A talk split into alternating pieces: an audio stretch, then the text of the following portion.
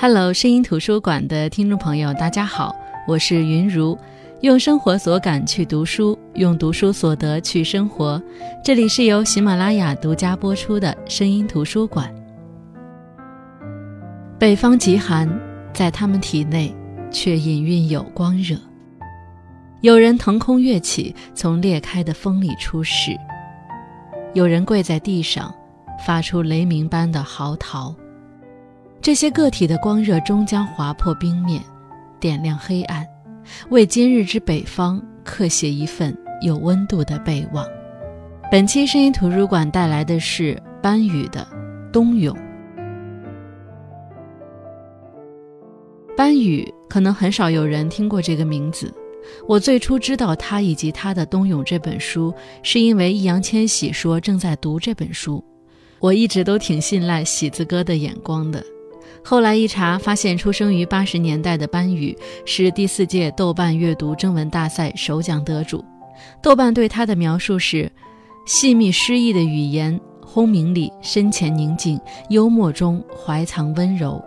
在声音日渐稀少的世界，班宇仿佛浪漫时代的行吟诗人，以准确、克制、优美之笔书写强力广阔的歌谣。班宇迷恋写作里的浮生感。笔下的人物在现实的挤压里，普遍带有一种苦中作乐的生存智慧。在他们身上，除了表演出来的幽默，还有深藏不露的玄妙和真实。《冬泳》这本书收录了班宇的七篇小说，在铁轨与大雪的边缘，游走着一些昔日的身影：印厂工人、吊车司机、生疏的赌徒和失业者。他们生活被动，面临威胁，窘迫，惯于沉默，像一道风，遥远而孤绝的存在。我承认，有些文字是不适合在冬天读的。当时读这本书时，已经进入秋冬。我坐在靠窗的地方，空调离得远，微弱的温暖无法触及我的掌心。我手脚冰凉，双手揣在口袋里，将手从口袋里拿出来，唯一的动力就是为了翻下一页。但这个动作也让我思考了一下：为什么没人发明一个自动翻书工具呢？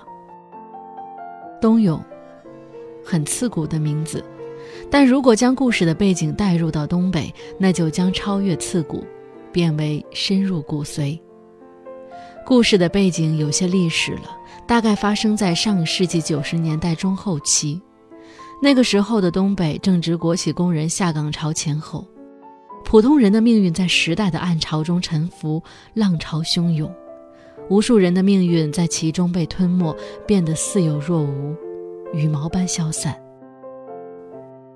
冬天，大家可以想象一下，尤其是十二月份，天寒地冻，还带着一份时间匆匆而过的疏忽感。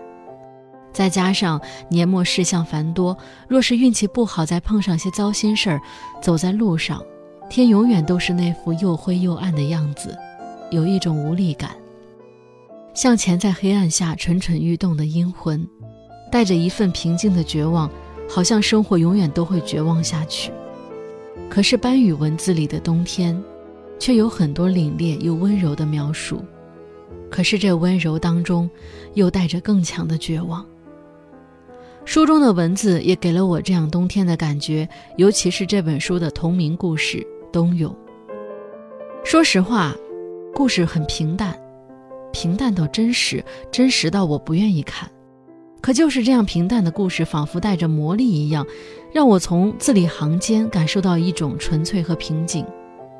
尤其是这个故事，很大篇幅都是人物之间的对话。但是我们可以从他平淡的字里行间找到自己的影子，在那些字里行间感受到一种隐没的刺骨和悠长。主人公我是一个三十五岁的男人，普通工人，每周都会被父母安排去相亲。经历了一年的相亲时光，他对相亲这个事儿已经轻车熟路。如何错峰出行不会堵车？相亲地点选在两点半的咖啡厅，可以省去午饭钱等等。三十多岁了，已经累了。男人对这次相亲也没有抱太大的期望，直到他看见了相亲对象随飞。随飞已经结过婚，有一个上幼儿园的女儿。离婚时，女儿判给了前夫。随飞因为不想让前夫碰见，想让男人帮他去看女儿，拍点女儿的照片拿给自己看。男人决定满足随飞的要求，到了他女儿的幼儿园拍了几张照片。他说：“看了半天，整个幼儿园就你闺女最好，一看就听话，招人稀罕。”然而随飞却说，拍的照片里的孩子并不是自己的女儿，自己的女儿在照片中只露了个侧脸。男人只好说了抱歉，并承诺下次去拍，但是随飞摆摆手作罢。后来，在一次聚会中，这个男人又遇见了以前的老相好，在舞厅工作的刘丽，并且在刘丽的引荐下认识了一个脸上有一道疤的人，叫东哥。男人和东哥并不投缘，聊了几句，差点打起来，幸好刘丽在一旁劝架，才得以避免。聚会结束之后，男人发现刘丽和东哥一起走上了一间二楼的小旅馆。过了几天，男人去随飞的家里找她，在小区门口看见有个人影一闪而过，在经过的一瞬间，他看到那个人右脸有一道长疤，他认出这个人就是东哥。于是他走进另一栋楼，从二楼走廊的窗户望出去，半个小时后，东哥从那栋楼的门洞里出来。等到他走出院门，男人转身去到随飞家里，随飞眼神慌乱。但面对男人的质疑，却一口否认。这时，外面突然有人敲门，开门一看，来人竟是东哥。原来，东哥就是随飞的前夫。他这次来是问随飞要抚养费的，但是随飞手头拮据，拿不出那么多钱。男人就想替随飞出头，奈何身上没带钱。他和东哥一起去外面的取款机取钱。去取钱的路上。东哥嘲讽了一下男人的身高，讽刺他还没有随飞长得高。男人没说什么，在取款机取了两千四百块钱给了东哥，就转头准备各自回家。在回家的路上，男人靠在墙上点了根烟，从地上捡了半块带尖的砖头，揣在兜里，转身回去寻找东哥。终于在一个丁字路口追了上去。男人几步奔过去，窜进砖头，露出带尖的那一面。不等东哥回头，跳起来，直接砸在他的后脑勺上，力度很大。东哥被扑倒在地。于是，男人便将东哥拽到小区电箱后面的夹缝里，然后将砖头扔向远处，起身离开。第二天，男人和没事人一样，去和随飞见面，一起去幼儿园接他的女儿。三个人走在一起，像是标准的三口之家。晚饭后，随飞说：“其实今天是父亲的忌日，父亲是在冬日的明渠水中被淹死的。”于是他们来到岸边烧纸钱。男人避开母女二人，悄悄走开。他一件一件地脱下衣服，走下河堤，向结冰的河面走去。这时，题目中的“冬泳”二字。终于出现了。书中写：“我走入其中，两岸坡度舒缓，冰面之下常年静止的水竟然有几分暖意。我一头扎入水中，也想从此消失。出乎意料的是，明渠里的水比看起来更加清澈，竟然有酒的味道，甘醇浓烈，直冲头顶，令人迷醉。”我双眼刺痛，不断流出泪来。我看见岸上有人向我跑来，像是随飞，离我越近，反而越模糊，而他的身后清晰无比，仿佛有星系升起，璀璨而温暖。男人在水中看见了许多幻象，他看到一道长廊横在他面前，很多人在上面经过。又发现一位老人与他同在水底，他认出是很多年前在路边打牌时和自己打架的牌友。书中说：“我将牌扬到他脸上，他拉起我的领口，在众目睽睽之下将我拖入黑暗之中。黑暗位于峭壁的深处，没有边际。刚开始还有拉拽声、争吵声，后来，我们几乎同时发现，那是令人极度困乏的黑暗，散发着安全温热的气息，像是无尽的暖流。我们深陷其中，没有灯，也没有光，在水草的层层环抱之下，各自安眠。这个故事到这里就结束了。这个结局其实带着隐喻和一种看不清的模糊感，文字间也有一种朦胧和奇幻，会给人一种平静的心碎。我会想，他是死了吗？因为他说：“我赤裸着身体浮出水面，望向来路，并没有看见随妃和他女儿。可是他又写：我一路走回去，没有树、灰烬、火光与星系，岸上除了我之外，再无其他人。风将一切吹散，甚至那些燃烧过的地面上，也找不到任何痕迹。不过不要紧。”我想，像是一场午后的散步，我往前走一走，再走一走，只要我们都在岸边，总会再次遇见。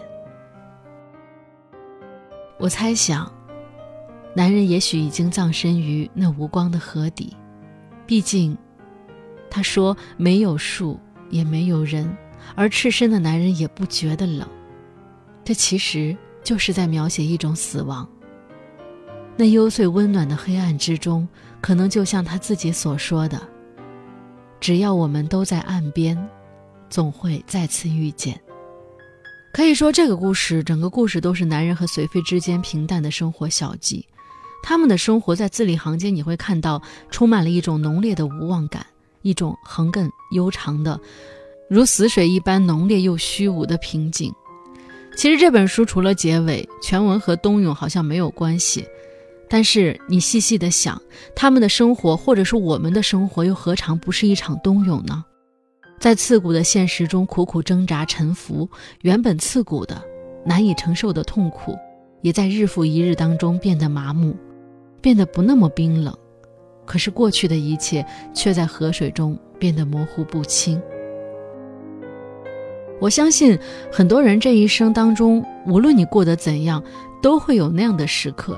就是一个没有目的、安静独处的一段时光。就是那段时间，你是谁，你做什么，你去哪儿都不重要。那一刻，你只是这喧嚣世界的一个模糊的光点，一块静止不动的色斑。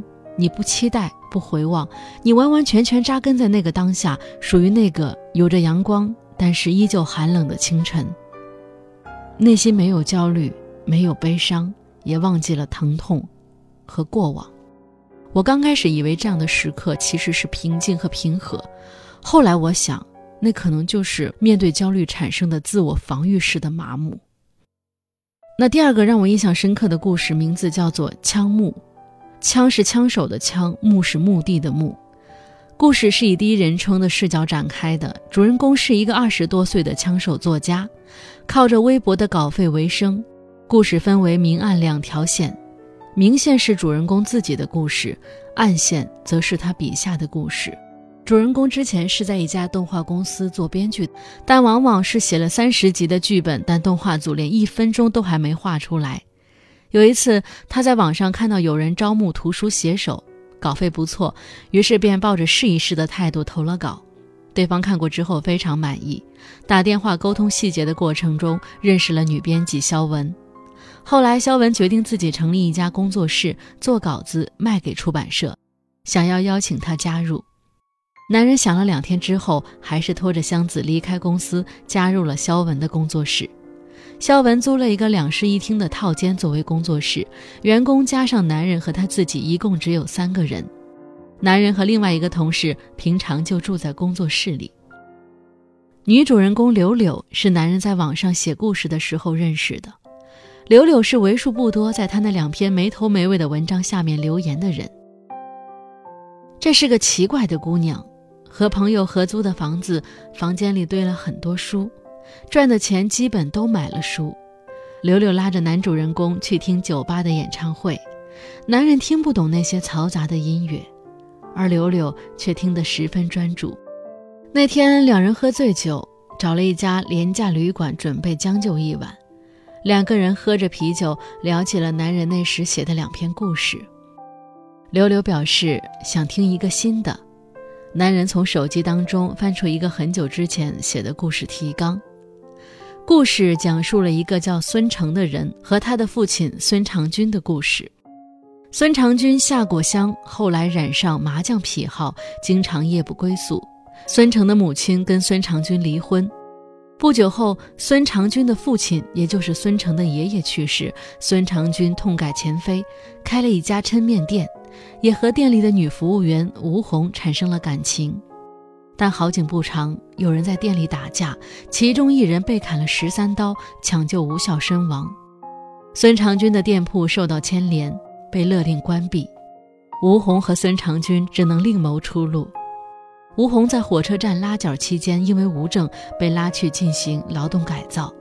孙长军去收容所接吴红的过程中，被收容所站长羞辱。孙成在一旁看到了全部过程。后来，孙少军为谋生参与了抢劫，被抓到之后枪毙。而孙成长大后，在爷爷的骨灰盒中发现了一把手枪。孙成来到当时羞辱父亲的收容所站长家，打死了他院前的狗，然后消失在树林里。而男主人公和柳柳的故事也在继续。肖文因为经营不善，卷款失踪，男人也被告知要从工作室搬离。男人和柳柳买了长途客车的车票，傍晚出发去往更北的北方。书中说，午夜时分，我给柳柳讲完了整个故事，她靠在我肩上睡着了。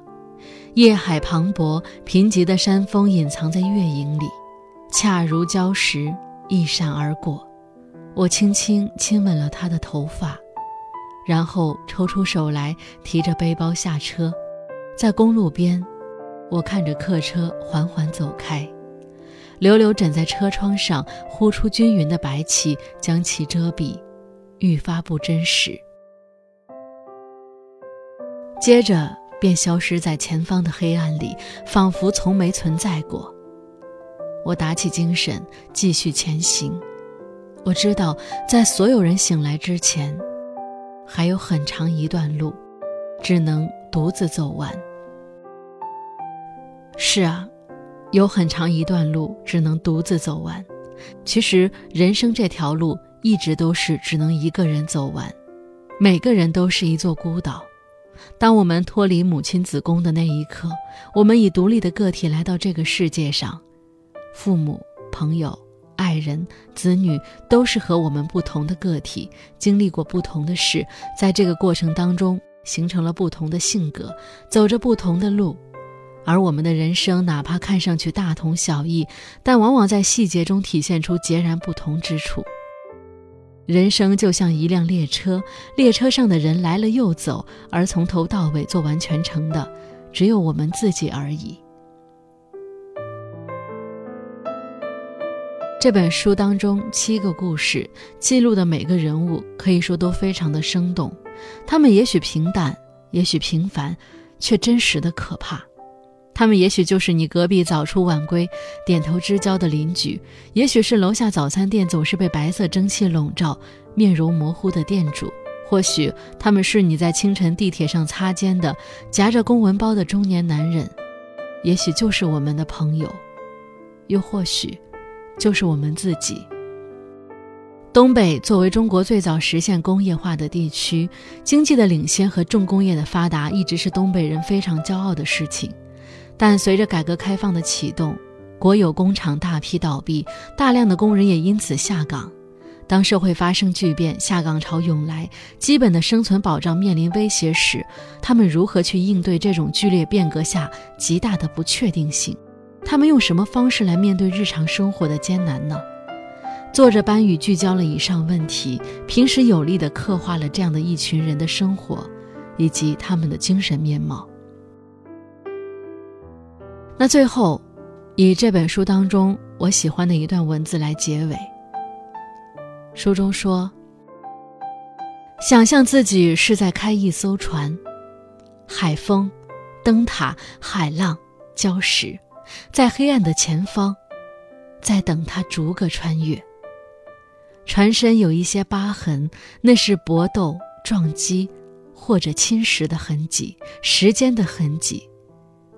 当然，他的身上也有一些。每个人的身上，终究会有一些。”这样独特的痕迹，无论是在阳间，在阴间，在工厂里，在黑夜里，在海水里，他们正是凭着这些痕迹找到彼此，并重新依附在一起。好的，我是云如，本期声音图书馆分享的是作家班宇的《冬泳》，下期我们再见。